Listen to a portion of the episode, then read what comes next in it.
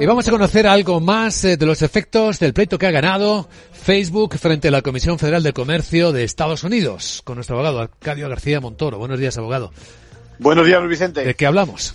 Pues a pesar de que ese triunfo, bueno, pues en el juzgado de, de Colombia eh, supuso eso, un éxito, no han acabado los quebraderos de cabeza para, para Facebook. Recordemos que la justicia sentenció que los 46 abogados de respectivos estados americanos y la Federal Trade Commission no lograron probar la posición monopolística en el mercado de las redes sociales personales.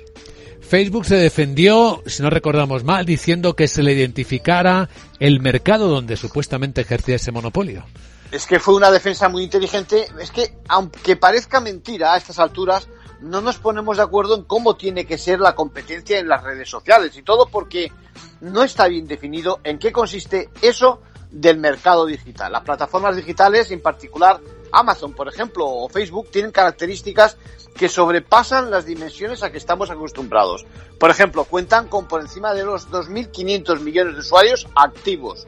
Usuarios que tienen derechos de privacidad, libertades como las de expresión o necesidades de portabilidad de sus listas de contactos, por no mencionar las implicaciones en el terreno político o social. Todo esto descoloca a los analistas, bueno, acostumbrados a tratar solo de consumidores o de clientes tradicionales. En conclusión.